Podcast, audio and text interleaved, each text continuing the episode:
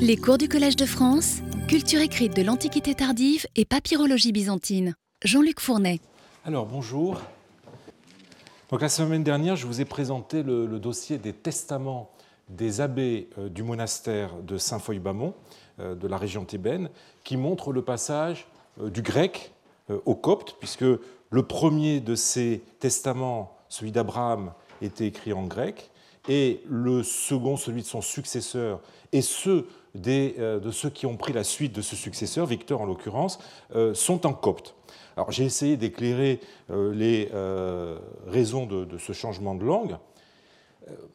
Il serait malgré tout erroné de penser que le basculement du grec au copte euh, se soit fait de façon nette et définitive euh, par une simple substitution de l'un à l'autre.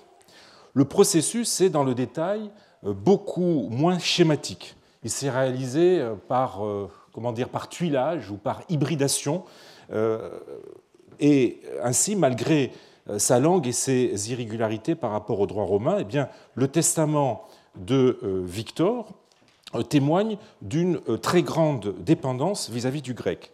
Il prend un nom non seulement directement emprunté au grec, comme vous le voyez, hein, testament, ou boulema, qui signifie la dernière volonté, qui est le, nom grec du testament. Donc, non seulement il, prend ce, nom directement emprunté au grec, mais il débute aussi sur des invocations chrétiennes et sur une datation régnale qui sont écrites en grec.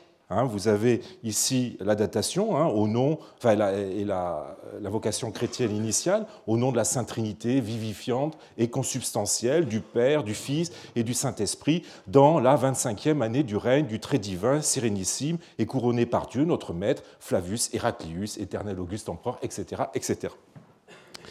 Euh, il est truffé euh, euh, d'emprunts grecs. On en relève 300 euh, pour les 174 lignes de copte, truffé d'emprunts grecs, mais aussi de syntagmes grecs qui sont repris tels quels. je vous en ai mis deux à l'écran. Hein. Ou il n'est pas possible. Eh bien, c'est une expression grecque qui est reprise pardon, dans le texte copte. Euh, voilà, tous ces phénomènes se produisent au point que, euh, malgré la différence de langue, on euh, retrouve dans ce testament, presque à l'identique, certaines des formules du testament d'Abraham. Quand, je, vous ai mis, par exemple, une formule assez caractéristique euh, qui est euh, sans avoir subi de violence, sans tromperie, ni contrainte, sans subterfuge, ni fraude, sans qu'aucune contrainte s'exerce sur moi, eh bien, euh, cette expression, vous la retrouvez telle qu'elle dans le texte grec d'Abraham. Et en copte, on a presque toujours les mêmes mots grecs qui sont utilisés apaté, ananke, sunarpagé, etc. Quand il ne reprend pas euh, pour le lexique technique des mots grecs, eh il a recours à ce qu'on appelle des calques sémantiques, c'est-à-dire des mots coptes qui se sont vus conférer un sens proprement grec qu'ils n'ont pas euh, en copte. Alors, je, je voudrais euh, attirer votre attention tout particulièrement sur un de ces exemples, le verbe amarter, qui en copte signifie littéralement se saisir d'eux, et qui est utilisé euh, dans le texte du testament copte pour rendre le grec kratein, qui a le sens de se saisir d'eux, mais qui, en contexte juridique, signifie posséder, mais posséder au sens juridique latin d'avoir la possession, la possession d'une chose par opposition à avoir le dominium sur une chose. Ce sont des catégories euh, du droit romain tout à fait particulières. Et la seconde, le dominium, est rendu euh, en copte par la forme irjoé, c'est-à-dire devenir maître, qui correspond, qui est un calque sémantique du grec kurioein, qui rend cette notion de dominium par opposition à la notion de euh, possession. Et, il se trouve justement que euh, euh, non seulement le testament de Victor utilise ces calques sémantiques, mais pour les rendre encore plus clairs, il en vient à les dédoubler par les mots grecs comme vous, avez, comme vous le voyez à l'écran, à la ligne 123-125, eh bien, il dit Vous en serez propriétaire en toute propriété comme je l'ai décidé pour vous ci-dessous, et vous en serez propriétaire. Alors évidemment, ça a l'air redondant euh, dans ma traduction française, mais vous voyez qu'en copte, vous avez tantôt l'expression copte irjoes, être propriétaire d'une chose, avoir le dominium, pour reprendre l'expression du droit romain sur une chose, et euh, l'expression est traduite, si je puis dire, avec le mot grec euh, kuriestai, qui se trouve dans la seconde partie de la phrase. Enfin, le testament de Victor donne euh, des indices d'une influence directe de la euh, syntaxe grecque. Euh, et je vous donne un exemple où on peut remarquer, comme l'a fait Esther Garel, la place étrange du verbe à la fin de la phrase copte, qui n'est pas naturel en copte et qui est sûrement analogique de la formulation grecque équivalente où effectivement le verbe se trouve presque à la fin. En bref, euh, il ne serait pas euh, exagéré d'affirmer qu'à bien des égards, eh le testament de Victor est un document grec sous un accoutrement copte. Et là, je reprends euh, une expression de Leslie McCool qui parlait d'un Greek document in Coptic dress au, sujet d'autres types de, textes euh, coptes influencés par, le grec. Euh, mais à y regarder de plus près, eh bien, le testament d'Abraham, testament grec, malgré sa, rédaction en grec, eh n'est pas non plus au-dessus de tout soupçon et ne peut, pas, euh, ne peut être en aucun cas considéré comme un parangon de testament grec. on y relève un certain nombre d'anomalies qui le mettent en porte-à-faux avec les autres euh, testaments grecs byzantins. Les plus criantes sont les clauses de contrats bilatéraux, euh, les, contrats par exemple de, prêt, de location, etc., euh, qui sont reprises dans un genre documentaire ou le testament où elles n'ont pas lieu de figurer. C'est ainsi qu'on retrouve dans le testament d'Abraham des formules garantissant que le testateur n'a pas été l'objet de violence ou de tromperie. Hein. C'est la formulation que je vous ai indiquée euh, tout à l'heure, euh, formulation ou formule qui est typique des contrats, mais qui est tout à fait inattendue dans un testament. On retrouve aussi dans le testament d'Abraham la clause de sécurité ou de pénalité, ou bien euh, un serment par l'empereur, qui sont des choses qu'on ne trouve jamais dans les testaments. Euh, d'autres particularités syntaxiques achèvent d'en faire un document tout à fait atypique. Cela fait dire à Esther Garel qu'en un sens, je la cite, en un sens, le testament d'Abraham se situe plutôt du côté des testaments coptes. Alors, pour dire les choses autrement, eh bien, euh, en inversant la formule que j'ai employée tout à l'heure, on pourrait dire que le testament d'Abraham euh, s'apparente à un document copte sous un accoutrement grec. Alors ces anomalies euh, sont-elles dues au fait que le testament d'Abraham est dicté par un non spécialiste de droit qui, euh, et qui plus est euh, en copte, comme on l'a vu, mais le notaire, en professionnel qu'il était, était normalement à l'aise dans les deux langues, et il aurait dû gommer ces anomalies. Conclure que nous avons affaire à un notaire de bas de gamme enfin un notaire bas de gamme, ce qui d'ailleurs est certainement le cas, euh, ne constitue pas une explication pleinement satisfaisante pour autant que certaines des irrégularités relevées euh, eh se retrouvent amplifiées dans les actes coptes et ne sont pas euh, des idiosyncrasies d'un scribouillard peu au fait du droit successoral il est plus légitime de se demander si elle ne participe pas de ce phénomène d'autonomisation, j'en ai déjà parlé, de la pratique documentaire copte. Euh, avant de passer par la langue, ce processus se réalise au niveau du contenu et du formulaire par une indifférence de plus en plus euh, marquée euh, vis-à-vis du modèle grec et par le développement de formules qui échappent sans cesse plus au cadre contraignant de la tradition notariale grecque. Ce n'est que dans un second temps, finalement, que ce processus s'institutionnalise pardon, par l'emploi de la langue copte et euh, la création d'une école de praticiens, pour ne pas dire de notaires, euh, coptophones ou coptographes. Pour l'instant, les testaments nous ont permis de saisir ce phénomène à l'œuvre dans les milieux, somme toute, restreints d'une communauté euh, monastique.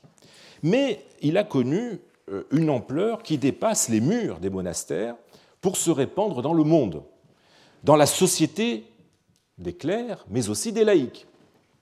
C'est ce que nous allons voir avec le troisième dossier, euh, dont les protagonistes sont pour une part les mêmes que ceux dont nous venons de faire connaissance avec le dossier des testaments du monastère de, Saint-Foy-Bamont. Alors, en plus de son testament, eh Abraham a laissé une grande quantité de textes liés à sa charge épiscopale.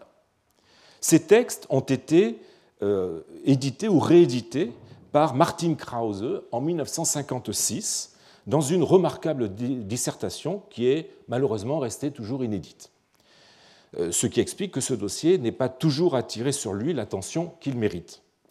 Cet ensemble, auquel je, donnerai euh, ici le, nom d'Ostraka Abraham, O Abraham, euh, est constitué de 114 ostraka, coptes, conservant des copies, des documents, pardon, soit en copie, soit en originaux, tournant autour du personnage d'Abraham, soit qu'il en soit le destinataire, et c'est le cas euh, de 52 de ces textes, soit qu'il en soit le rédacteur, c'est le cas de 58 euh, ostraka, euh, ou soit tout simplement qu'il y soit juste mentionné, c'est le, cas de, quatre textes. Il est à noter que ces ostrakas sont pour une part des copies faites sur des originaux écrits sur papyrus, comme en témoigne un de ces textes, une lettre qui commence par S'il était possible d'écrire des larmes et des soupirs sur du papyrus, et le mot qui est utilisé est cartes, qui, signifie, euh, qui est un mot grec qui signifie papyrus, eh bien, cette lettre euh, en aurait été remplie. On voit bien qu'en fait, étant donné que ces textes sont écrits sur des ostracas, que ce sont des copies faites sur des originaux écrits euh, sur papyrus. Le fait que euh, ce qu'on appelle la main A, et là je reprends la nomenclature des euh, écritures qui avaient été dressées par Crum, euh, le fait que cette main A soit responsable de lettres envoyées par Abraham, mais aussi de documents qui lui sont destinés, renforce l'impression que l'on a affaire, au moins partiellement, à des copies d'archivage. Nous ne savons pas exactement où ces textes ont été découverts, mais il est vraisemblable qu'ils proviennent du monastère euh, de Foy-Bamont euh, dont j'ai déjà parlé. Alors le, très grand intérêt de cet ensemble pour le problème qui nous occupe ici tient à la nature des textes dont il est constitué. Presque la moitié sont des documents juridiques, 51 à côté de 63 lettres, datables euh, entre environ 595, hein, l'accession d'Abraham à l'épiscopat, et 621, date présumée de sa mort. Euh, ces textes forment pour l'instant le dossier le plus ancien et le plus fourni euh, de documents coptes non épistolaires euh, qui soient assurément datables et qui bénéficient de données contextuelles offertes par son protagoniste. C'est aussi la première fois qu'un ensemble papyrologique gréco-copte offre un ratio entre le nombre de lettres, 63, et de documents non épistolaires 51 qui soient euh, si favorables euh, au second. Alors, quels sont les types de documents juridiques? Alors, on peut les ranger en sept euh, catégories dont les trois premières sont les plus représentatives et je vais peut-être pour ces trois premières vous donner des exemples précis et des traductions. Alors, la première catégorie, ce sont des euh, déclaration euh, d'engagement.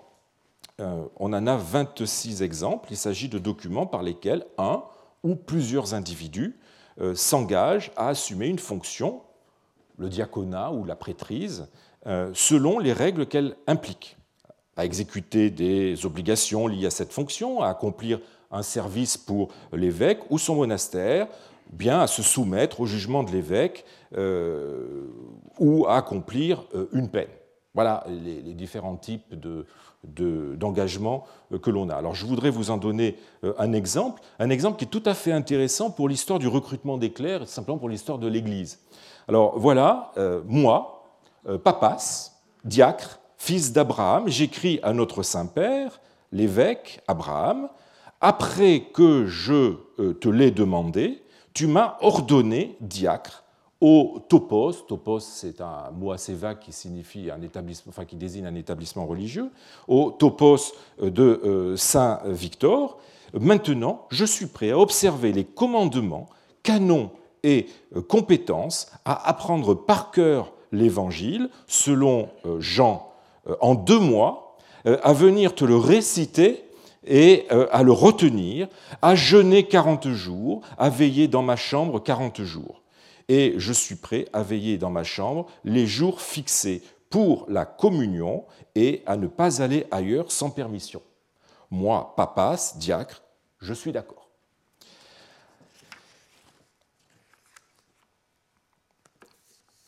Alors, je voudrais vous donner un deuxième exemple un exemple de la seconde catégorie, il s'agit des cautionnements.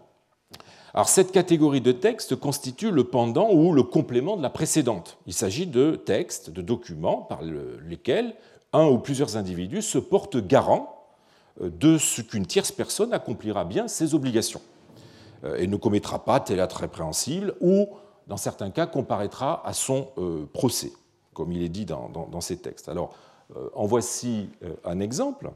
Moi, Jacob, fils de Paham, j'écris euh, à mon père l'évêque, je me porte garant auprès de toi pour Jean de ce qu'il se présentera au procès contre Hatré, le, frère de son père, au sujet de la salle qui est dans la Stoa, pour laquelle ils sont en procès. Et ce qui ressortira du jugement, que ce soit en faveur de Jean ou que ce soit en faveur d'Atrée, euh, quoi qu'il en ressorte, je suis prêt à m'y conformer. Moi, Jacob, je suis d'accord. Puis il y a eu un ajout euh, au texte principal. Euh, si je ne le fais pas, je suis prêt à payer un sou d'or, un solidus, hein, holocotinos, de pénalité, à me présenter et à me soumettre au jugement. Moi, Jacob, je suis d'accord. Troisième catégorie, les nominations. Euh, par Abraham de clerc à la tête d'une église. Alors, en voici un exemple. Tout d'abord, je salue ta filialité. Hein, vous savez que ça fait partie de ces, de euh, périphrases qu'utilisent aussi bien les Grecs que les Coptes à cette époque.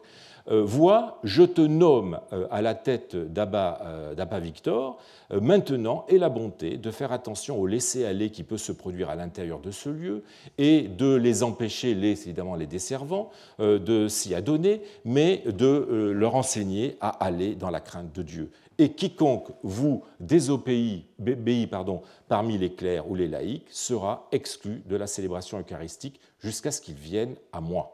Aussi, Prends soin de leur enseigner à agir ainsi. Tous leurs soins reposent sur toi. Si tu vois du laisser aller dans cet endroit et que tu le négliges, leur culpabilité retombera sur toi au tribunal de Dieu. À remettre à mon fils, le diacre Apadios, de la part de l'évêque Abraham. Ça, c'est l'adresse épistolaire qu'on a. Euh, j'ai déjà eu l'occasion de vous en montrer assez souvent euh, au dos des lettres. On a aussi euh, dans, dans, ces archives des dépôts de témoignages dans des affaires qu'Abraham doit trancher, trois textes, des liquidations de litiges, un ou deux textes, une quittance de salaire et une demande d'ordination accompagnée d'une caution. Voilà à peu près les différentes catégories de textes que l'on trouve dans euh, cet ensemble de textes non épistolaires euh, du dossier euh, d'Abraham. Ces documents se présentent comme des textes juridiques assez comparables aux documents grecs contemporains. Ils portent d'ailleurs des noms tous grecs, homologia, déclaration, asphaléia, garantie, engue, cautionnement, symphonon, arrangement ou convention. Ils calquent le plus souvent les formules grecques en en gardant le mot principal. Je vous ai donné quelques exemples des, termes euh, très techniques qui sont utilisés dans ces textes. Tio en retoimos, je suis prêt à, etoimos c'est un mot grec. Euh, ti homologei, je reconnais, je déclare, qui est le verbe moteur euh, d'un contrat. eh bien, homologei, c'est effectivement un mot grec. Ou kexesti, on l'a déjà vu, n'est pas possible. Tistoikei, je suis d'accord, ce qui clôt les, ces, textes, eh bien, c'est aussi un mot grec, etc. Euh, nombreux euh, sont aussi euh, les mots techniques empruntés aux documents grecs contemporains. Je vous en mets quelques-uns à l'écran. Il n'y a pas lieu de s'attarder là-dessus. Cette diplomatique, qui emprunte beaucoup aux documents grecs contemporains, n'en est cependant pas une simple traduction. La forme de nos documents résulte d'un double processus de transposition, non seulement linguistique, du grec au copte, mais aussi, avant cela, je dirais, typologique, en, adaptant aux exigences de l'Église des types documentaires qui avaient été conçus pour des situations euh, complètement ou radicalement différentes. Euh, ce euh, dernier processus, le processus de transposition, n'est pas le fait d'Abraham ou de son équipe. Il s'est étalé sur plusieurs siècles et il a dû démarrer dès euh, le IIIe siècle ou la fin du IIIe siècle, lorsque l'Église euh, s'institutionnalise, euh, s'organise de façon institutionnelle, comme en témoigne pour les déclarations d'engagement, un document grec qui est pour l'instant unique en son genre, un papyrus viennois, le CPR 511, intitulé par son éditeur Contrat de travail d'un diacre. C'est assez étonnant, Deacon's Work Contract, et qui date du début du IVe siècle. Alors, ce contrat, dans lequel le diacre Bessis, tout récemment ordonné, euh, s'engage à ne pas quitter son diocèse, est étonnamment proche euh, de l'esprit et de la forme des engagements du dossier d'Abraham. On y retrouve jusqu'à l'introduction des attendus par le verbe euh, épeidé, après que ou étant donné que. Or, ce contrat est euh, lui-même une adaptation de documents que j'appellerais laïques euh, contemporains. Euh, les engagements de Claire pouvaient en effet s'inspirer directement de deux genres de documents préexistants qui, malgré d'inévitables décalages, leur offraient un formulaire facilement adaptable, facilement adaptable à la nouvelle situation. D'une part, les contrats de service ou de travail privé, euh, et d'autre part les déclarations de liturge qui acceptent d'assumer leurs charges et s'engagent à accomplir correctement euh, ce travail, cette charge, avec la garantie d'une ou plusieurs cautions. L'Église a ressenti très tôt donc la nécessité de se doter d'une panoplie de documents correspondant à ses missions et à son organisation. Elle a pour cela, tout naturellement, euh, été portée à imiter la pratique bureaucratique euh, et notariale en vigueur à l'époque. Alors ce, double travail de translation typologique, traduction typologique et linguistique, ne va euh, cependant pas sans quelques modifications qui peuvent parfois résulter d'erreurs ou d'une mauvaise maîtrise du vocabulaire juridique et des procédures. Ainsi, si l'on compare nos documents coptes avec ceux en grec qui ont été euh, susceptibles de les influencer, eh bien on constate tout d'abord une forte simplification du formulaire euh, qui induit un raccourcissement drastique des actes. Euh, les, nos ostracas d'Abraham font entre 7 et 41 très courtes lignes, la moyenne tournant autour de 15 à 25 lignes, ce qui est très peu en comparaison avec les documents équivalents grecs. En outre, on y rencontre de faux emprunts, à savoir des formules qui, malgré leur origine grecque, ne correspondaient pas à la pratique grecque. Plus grave, on y relève des impropriétés juridiques ou certaines anomalies euh, diplomatiques.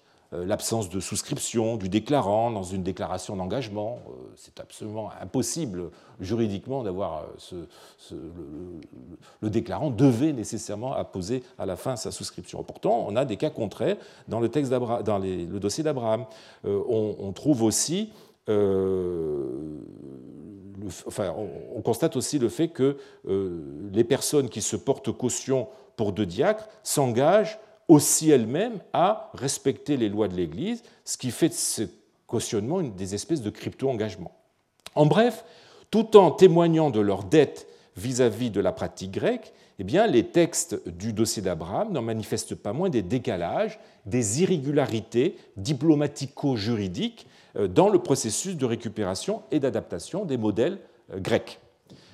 Comment, d'ailleurs, aurait-il pu en être euh, autrement, puisqu'ils ne sont pas produits par des notaires professionnels, mais par des moines ou des clercs tentant de transposer en copte, et dans le domaine avant tout clérical, une gamme de textes grecs conçus pour la société laïque. Et ce faisant, ces, transposeurs, comme on pourrait les appeler, semblent parfois euh, improviser, tâtonner, euh, ce qui explique certaines euh, anomalies. Alors, jusqu'ici, j'ai parlé de ces textes comme des documents juridiques. Mais ont-ils vraiment une valeur juridique? Dans un article paru en 1992, Eva Wyszybska, grande spécialiste de, l'Église, a répondu par la négative. Alors, son argumentaire mérite d'être euh, cité. Je vous le traduis en français. Du point de vue juridique, les garanties et les déclarations en question n'ont pas de sens.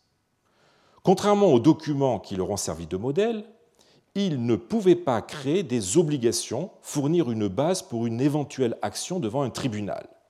Ils ne donnaient à l'évêque, face à ces clercs, aucun droit supplémentaire en plus de ceux qu'il possédait déjà. La responsabilité des garants était, d'un point de vue juridique, nulle. Que pouvait-on exiger de celui qui s'était porté garant pour un diacre si ce diacre, par exemple, n'apprenait pas l'évangile par cœur? La seule chose que le garant pouvait faire était d'aller dénoncer le coupable. Il est clair que les documents présentés à l'évêque n'ont de sens que sur le plan moral et social. Nous avons affaire à une société qui croit dans le pouvoir du document formulé selon les règles fixées par l'État et que tout le monde connaît à travers la pratique notariale le candidat à une dignité ecclésiastique se sent plus lié par ses propres déclarations s'il le fait par écrit et pas seulement oralement. Il y a un autre aspect du problème, continue Eva Wyszybska. En demandant non seulement des déclarations, mais aussi des garanties écrites, l'évêque voulait probablement créer pour ses clercs un système de pression au sein des communautés locales les futurs diacres qui euh, devraient être ordonnés ou qui devaient être ordonnés par l'évêque Abraham, en demandant aux notables locaux de se porter garant, s'engager devant ceux-ci. Leurs éventuelles transgressions auraient impliqué ces, personnages, ces personnalités influentes. Ce n'était pas simplement une affaire entre l'évêque et le clerc en question. La colère d'un notable pouvait être plus terrible et donc plus efficace que les paroles de réprimande de l'évêque. Alors, je, partage euh, tout à fait l'opinion de la savante polonaise sur la dimension éthico-sociale euh, de nos documents et sur le réseau de responsabilité qu'ils tissaient dans la société. On peut même se demander, comme l'avait fait d'ailleurs jadis euh, Steinwenter, si les cautionnements de clercs sont de véritables cautionnements ou s'ils ne masquent pas plutôt des témoignages de moralité puisque nous savons par différentes sources canoniques qu'étaient exigés trois témoignages pour un diacre et cinq pour un prêtre. Ce qui pourrait également aller dans ce sens, c'est que contrairement aux équivalents euh, laïques, nos cautionnements ne mentionnent jamais d'amende à payer par le garant en cas de manquement du clerc ordonné. Euh, la seule exception est euh, l'ostracon d'Abraham numéro 16, où Psaté se porte garant pour ses deux fils et acceptent, en cas de manquement de leur part, de quitter le monastère. Mais euh, il ne s'agit pas réellement d'un cautionnement en faveur de clercs récemment ordonnés, mais plutôt pour euh, des clercs qui ont commis une faute et que l'évêque pardonne en échange d'une garantie. Et en plus, on a affaire à une sanction de type disciplinaire euh, du fait même que le garant est un clerc. Mais que pouvait-il en être pour les laïcs? Si l'absence de clause pénale est, troublante, et jette un doute sur la nature juridique des cautionnements de clercs, et j'aurai l'occasion d'y revenir, eh bien, nous devons constater que les documents du dossier relatif à la justice donnent une impression radicalement différente. Étant pour la plupart des engagements d'acceptation du jugement à venir ou euh, des cautions garantissant la comparution des, parties, eh ces textes prévoient presque tous une amende pécuniaire euh, à laquelle s'ajoute, le cas échéant, une sanction euh, disciplinaire. Je vous ai donné les sept textes qui relèvent de, la justice hein, dans le dossier d'Appa Abraham. Et vous voyez effectivement le, type d'amende qui est euh, mentionné. Alors, la, mention du, magistrat euh, dans l'Ostracon Abraham 64, du magistrat, hein, le terme qui est utilisé, c'est le mot grec archon, euh, auquel est versée l'amende, est du plus haut intérêt.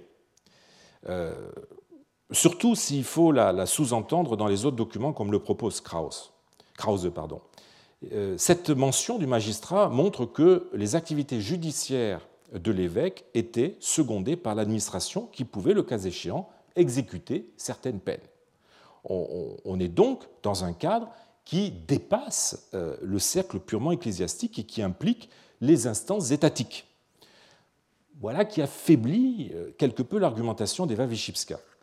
Alors, on pourrait objecter que ces textes ne concerne pas les activités judiciaires de l'évêque, mais qu'il serait en fait des garanties qu'il chercherait euh, à obtenir de la part de ses clercs, clercs engagés dans des procès avec des laïcs devant une cour civile ou une cour laïque, euh, en l'occurrence celle de l'Arconne. De fait, nos, sept textes ne disent pas explicitement que les jugements dont il est question sont ceux de l'évêque. Mais en fait, cette objection s'efface devant le reste du euh, dossier. On y voit clairement qu'Abraham, sollicité par des parties, euh, arbitrait leurs différends et prononçait des jugements. Par ailleurs, dans deux textes, le numéro 63 et le numéro 65, certaines amendes sont combinées à des sanctions disciplinaires, comme l'exclusion de la célébration eucharistique, ce qui montre que l'évêque est bien le protagoniste de ces audiences judiciaires et que les parties en question sont des clercs, contrairement aux autres textes où euh, la seule amende pécuniaire indique qu'on a affaire à des laïcs. On est donc bien obligé de conclure euh, qu'Abraham a tranché des litiges en audience contradictoire entre parties qui n'étaient pas euh, simplement des clercs, mais aussi des laïcs, et que l'exécution de certaines peines pouvait être prise en charge par les autorités civiles. Une telle conclusion va quelque peu euh, à l'encontre de la doctrine qui, sur la question longtemps débattue de la juridiction épiscopale, hein, j'en ai déjà parlé, l'épiscopalis audentia, euh, ne reconnaît pas à l'évêque une réelle compétence judiciaire au-delà du cercle ecclésiastique, mais préfère lui accorder euh, une espèce de pouvoir d'arbitrage.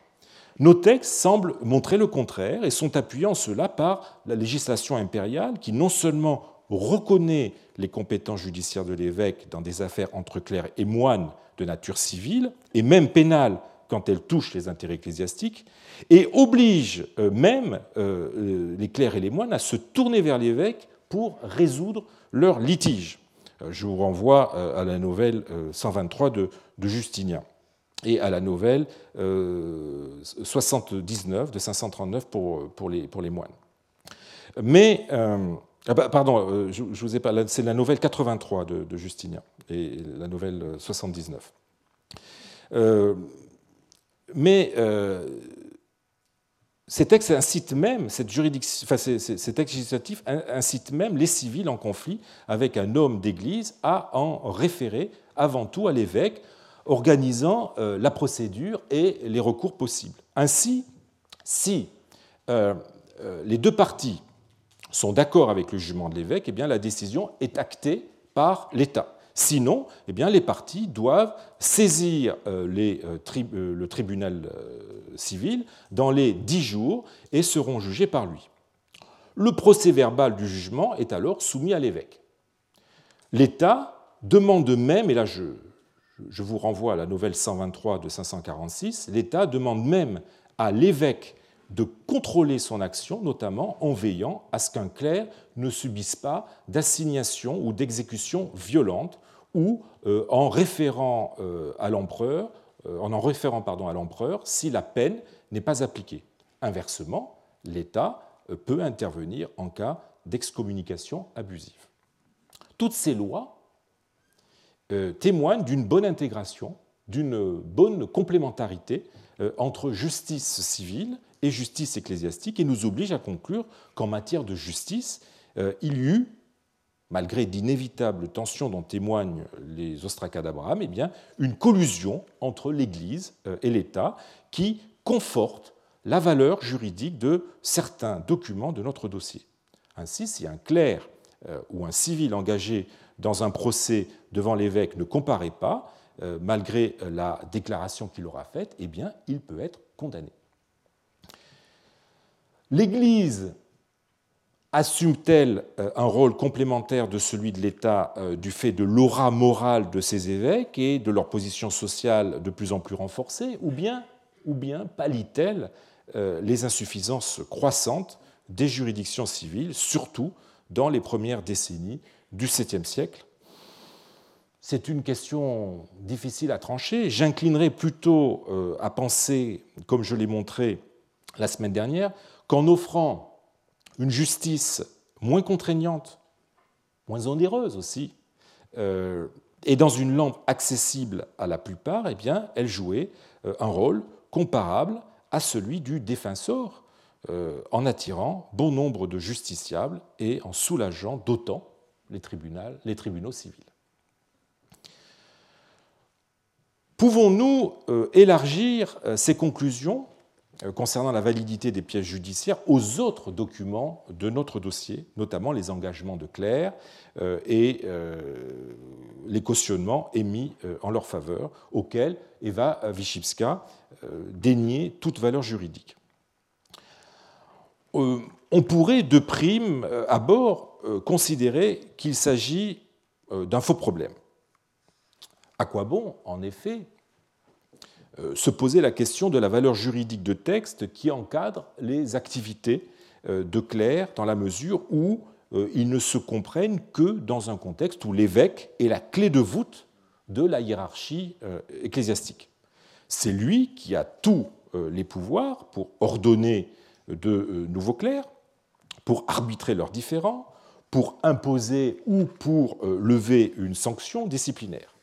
Ne pas reconnaître la contrainte juridique qu'entraîne un engagement vis-à-vis d'un évêque serait tout simplement se mettre hors système. Mais en fait, cette explication n'est pas suffisante et laisse de côté un aspect qui a été jusqu'ici méconnu. Si euh, la collusion entre État et Église, dont j'ai parlé tout à l'heure, donne un certain nombre de droits euh, à l'évêque, eh bien, lui impose aussi des devoirs. La législation impériale encadre en effet très strictement les ordinations des évêques et des clercs. Et je vous renvoie euh, là encore à la nouvelle 123 euh, de Justinien, qui date de 546.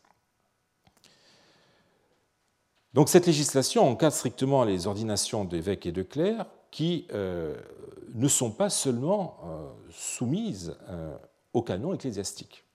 Ainsi, en vertu de cette nouvelle 123, euh, euh, paragraphe 14, si un clerc, après son ordination, est convaincu de ne pas remplir euh, les conditions, eh l'évêque est tenu pour responsable et peut être privé de sa dignité et de ses biens. Voilà, me semble-t-il, qui jette une lumière nouvelle sur les déclarations d'engagement et de cautionnement de notre dossier qui pourrait ne pas avoir simplement pour fonction de créer, et là je reprends l'expression d'Eva Wyszybska, euh, un système de pression à l'intérieur des euh, communautés locales, euh, mais aussi, et peut-être surtout, de dédouaner l'évêque vis-à-vis de l'État en cas de problème.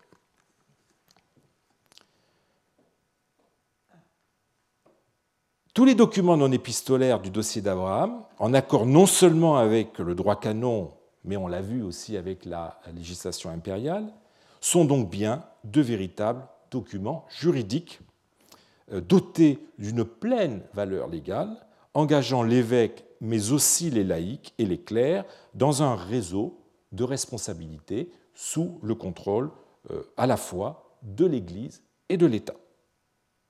Or, Abraham n'a pas jugé bon de les faire rédiger en grec. Pour quelle raison? La réponse la plus naturelle serait de conclure qu'il a procédé ainsi par, qu'il a procédé ainsi par nécessité. Euh, ne sachant pas le grec, comme en témoigne son testament, vous vous en souvenez. Euh, testament hein, où il disait qu'il euh, avait dicté le, contenu de son testament en égyptien et que celui-ci avait été traduit en grec par le notaire. Mais euh, ce n'était pas l'évêque qui dressait lui-même la multitude des déclarations qu'il faisait signer à ses ouailles. Il avait à sa disposition un secrétariat qui pouvait aisément trouver, ou pouvait se trouver un, un hélénophone qui aurait rédigé ces documents à sa demande. S'il ne l'a pas fait, eh bien, c'est qu'il n'a pas souhaité le faire ou qu'il n'en a pas vu la nécessité. Il est vrai que les documents en question ne sont pas de très grande portée. Ils n'actent pas des transactions sensibles euh, du droit des obligations, comme des ventes immobilières euh, ou d'autres transferts de propriété, qui pouvaient déboucher sur des recours devant un tribunal civil. Euh, il s'agit pour la plupart d'engagements ou de déclarations à caractère souvent plus moral que juridique concernant l'évêque, respect des, obligations liées à une charge ecclésiastique, euh, arbitrage ou la, décision prise par, par, l'évêque dans un arbitrage, etc. Ce, cadre autoréférentiel, malgré le regard de l'État dans certaines circonstances, on l'a vu, eh bien, euh, laissait euh, les coudées franches à l'évêque et lui permettait de tenir compte de la langue effectivement parlée et écrite par les personnes concernées dans, par ces documents. À quoi bon imposer euh, le, cadre contraignant d'une diplomatique grecque quand la grande majorité des clercs, des moines, des laïcs, euh, ayant recours à ces documents, ne sont pas hellénophones, pas plus d'ailleurs que la clé de voûte euh, du système, c'est-à-dire l'évêque. On n'en utilise pas moins les modèles grecs, mais traduits, transposés en copte. Cette forme d'indépendance euh, linguistique euh, traduit d'une certaine façon la montée en puissance de l'Église en tant que euh, copuissance étatique.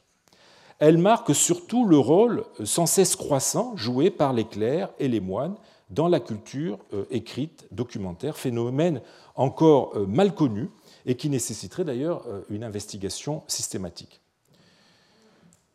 Ce thème que j'aborderai euh, à partir de l'année prochaine. Les papyrus attestent en effet dès le VIe siècle euh, le développement de la figure du notaire clair, qu'il soit diacre ou prêtre. Ce processus atteint même l'administration, comme le montre ce magnifique papyrus inédit de Copenhague, daté de 622, et j'en profite pour euh, remercier Kim Riolt, qui est le directeur de euh, la Papyrus Carlsberg Collection, de m'avoir confié l'édition de cette pièce tout à fait exceptionnelle. Eh bien, il s'agit d'un transfert de taxation où il est question d'un certain Christologos, qui est archidiacre et en même temps tabellion, tabellion de l'administration de la nonne d'Hermopolis. Alors cette, cette, comment dire, cette clarification, on va dire, cette clarification du, notariat, euh, bon là, là c'est un autre problème, on est euh, dans, dans l'ambiance administrative, mais comme je vous l'ai dit, de plus en plus souvent on voit euh, des textes de nature notariale qui sont écrits par des clercs, eh bien cette clarification du notariat n'est que la première étape du phénomène qui nous intéresse ici. La seconde est le basculement vers le copte avec la multiplication de clercs qui font office de notaire sans l'être stricto sensu, nous l'avions déjà vu ce qui répond à une demande, euh, ce qui leur permet de répondre à une demande à laquelle euh, les euh, véritables notaires bilingues n'étaient probablement pas encore capables numériquement de faire face. S'il est surtout visible grâce aux documents postérieurs à la conquête arabe, eh bien, le poids de l'Église dans le d'une pratique de la langue copte a des racines plus anciennes, comme le montrent les archives d'Abraham. Et dans ce phénomène, le monachisme n'a pas été sans jouer un rôle majeur grâce à la politique de recrutement d'évêques issus de milieux monastiques. Les liens entre épiscopat et monachisme n'ont cessé de s'affermir avec le temps. Non seulement ils s'inscrivent dans la législation justinienne, qui euh, affiche l'obligation pour un évêque d'avoir été clerc au moins six mois, ou bien moine, Hein, je vous renvoie à la nouvelle 6 de 535 ou 123 de 546. Mais euh, il s'incarne aussi dans euh, la figure de plus en plus fréquente du moine-évêque, dont euh, certains patriarches de l'Église d'Égypte ont donné l'exemple. Je voudrais vous en citer quelques-uns. Timothée II, dit Élure, nommé évêque d'Alexandrie après avoir euh, pratiqué l'ascèse dans un monastère du Fayoum. Jean Ier, dit Emoula, Jean le moine, euh, issu, euh, lui issu du monastère de Saint-Macaire à Skétis. Et son successeur, Jean II, dit Niciotès, fut moine du célèbre monastère de l'Énatode, qui est proche d'Alexandrie.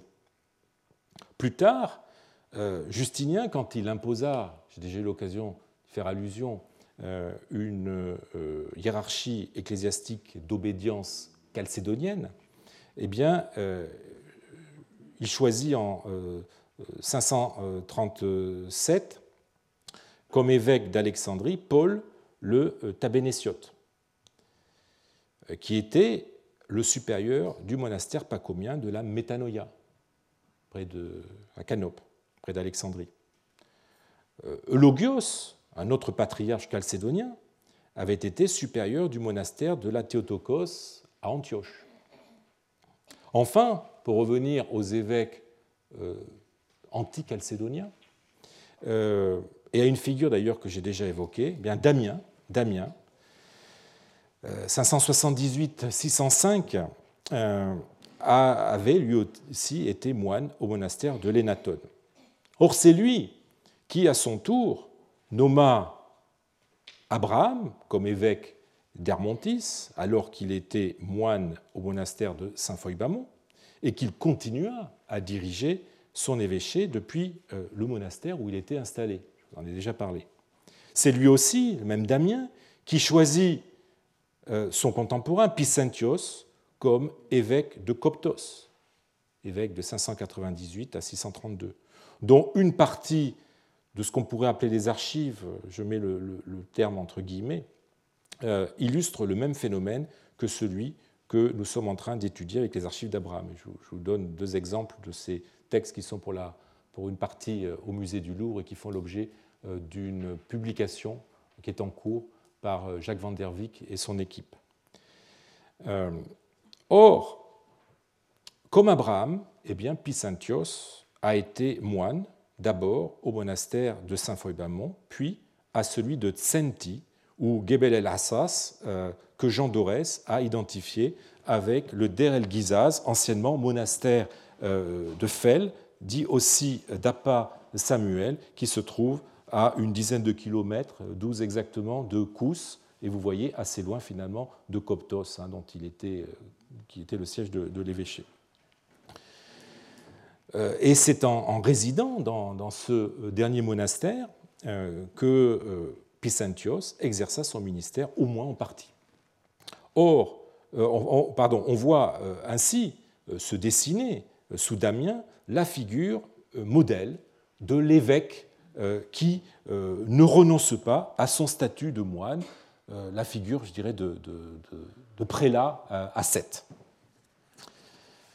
Ces évêques, choisis par l'archevêque pour leur qualité morale, qui en faisait aux yeux de la population une sorte de roulimen, euh, capable ainsi de, servir d'intermédiaire entre l'administration, avec laquelle de toute façon l'Église avait des liens de plus en plus consubstantiels, euh, ont concouru euh, à transférer sur une échelle plus large des pratiques issues des communautés monastiques. Leur fonction épiscopale leur donnait la surface nécessaire pour imposer leur langue naturelle dans des domaines écrits où le grec était encore exclusif, avait le, monopole. Euh, ils ont contribué à l'élaboration d'un stock de types documentaires reproductibles à l'infini euh, et au développement d'une panoplie de formulaires, d'expressions juridiques empruntées au grec, mais désormais intégrées dans une diplomatique d'expression copte. À côté des quelques tentatives menées euh, au VIe siècle dans la société laïque dont je vous ai parlé il y a plusieurs semaines, euh, ils ont donc euh, concouru à ouvrir la voie, à décomplexer le copte en lui procurant sans cesse plus de ce prestige dont le grec, on l'a vu, avait le monopole. Le rôle des monastères dans le développement du copte ne tient pas seulement à la sociologie du recrutement épiscopal. À l'instar euh, des églises en milieu urbain, ils sont devenus aussi des lieux qui ont pu servir de dépôt d'archives euh, à une époque où les archives d'État n'existaient plus. Ce qui leur a permis probablement d'acquérir une place de plus en plus centrale en matière de documents juridiques. C'est malheureusement un sujet qui est assez peu euh, connu et qui mériterait, euh, encore, enfin, qui mériterait une, investigation systématique. Il est en tout cas notable que euh, ce processus de décomplexion du copte soit en parfaite synchronie avec ce que nous avons constaté dans le domaine de la littérature. J'y reviens. Nous, nous, avions vu, vous en souvenez, que c'est aussi sous Damien que la littérature copte connaît une floraison d'œuvres originales, qui donne euh, à penser qu'elle euh, s'est affranchie à cette époque de façon irréversible du prestige et de la tutelle de la littérature grecque. Il est même symptomatique que ce soit certains des acteurs de cette éclosion littéraire qui contribuèrent au développement du copte documentaire. Ainsi, Pisanthios de Coptos, dont je viens de parler, euh, auteur de remarquables homélies.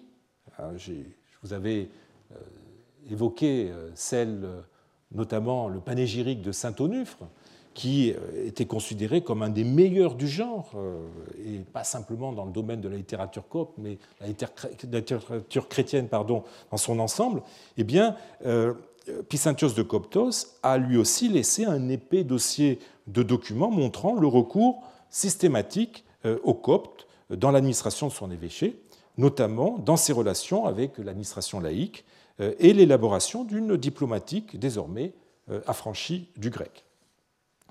Le processus d'autonomisation du copte dans le domaine documentaire rejoint donc celui à l'œuvre dans le domaine littéraire.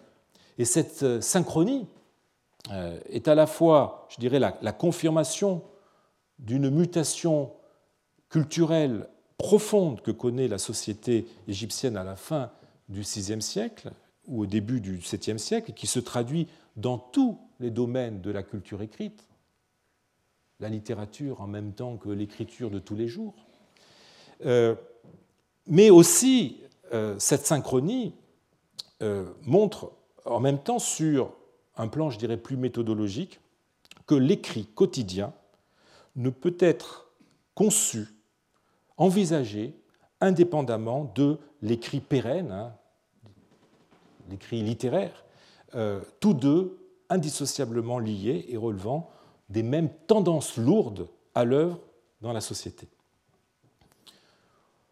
Nos évêques moines anticipent ainsi sur ce qui se produira quelques décennies plus tard quand, avec la conquête arabe, le lien entre l'Égypte et Byzance fut définitivement euh, rompu et que le copte ne rencontrait plus d'obstacles euh, à son autonomie dans le domaine juridique.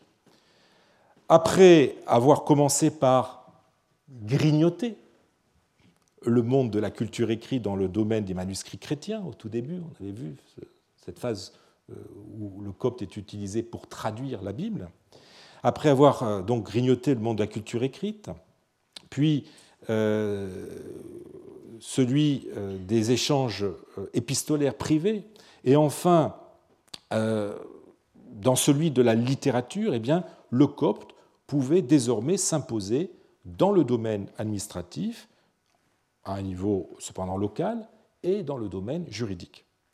Mais le euh, nouveau régime, le régime arabo-musulman, ne lui donnera pas toute euh, la latitude dont il aurait pu bénéficier, persévérant, nous l'avions vu il y, a, deux ans, persévérant dans la promotion du grec avant de jouer la carte du tout arabe. Et le copte documentaire continuera encore à être fortement tributaire de la tradition grecque, continuant à faire place aux Grecs dans les parties relevant du domaine de l'autorité, de l'institutionnel.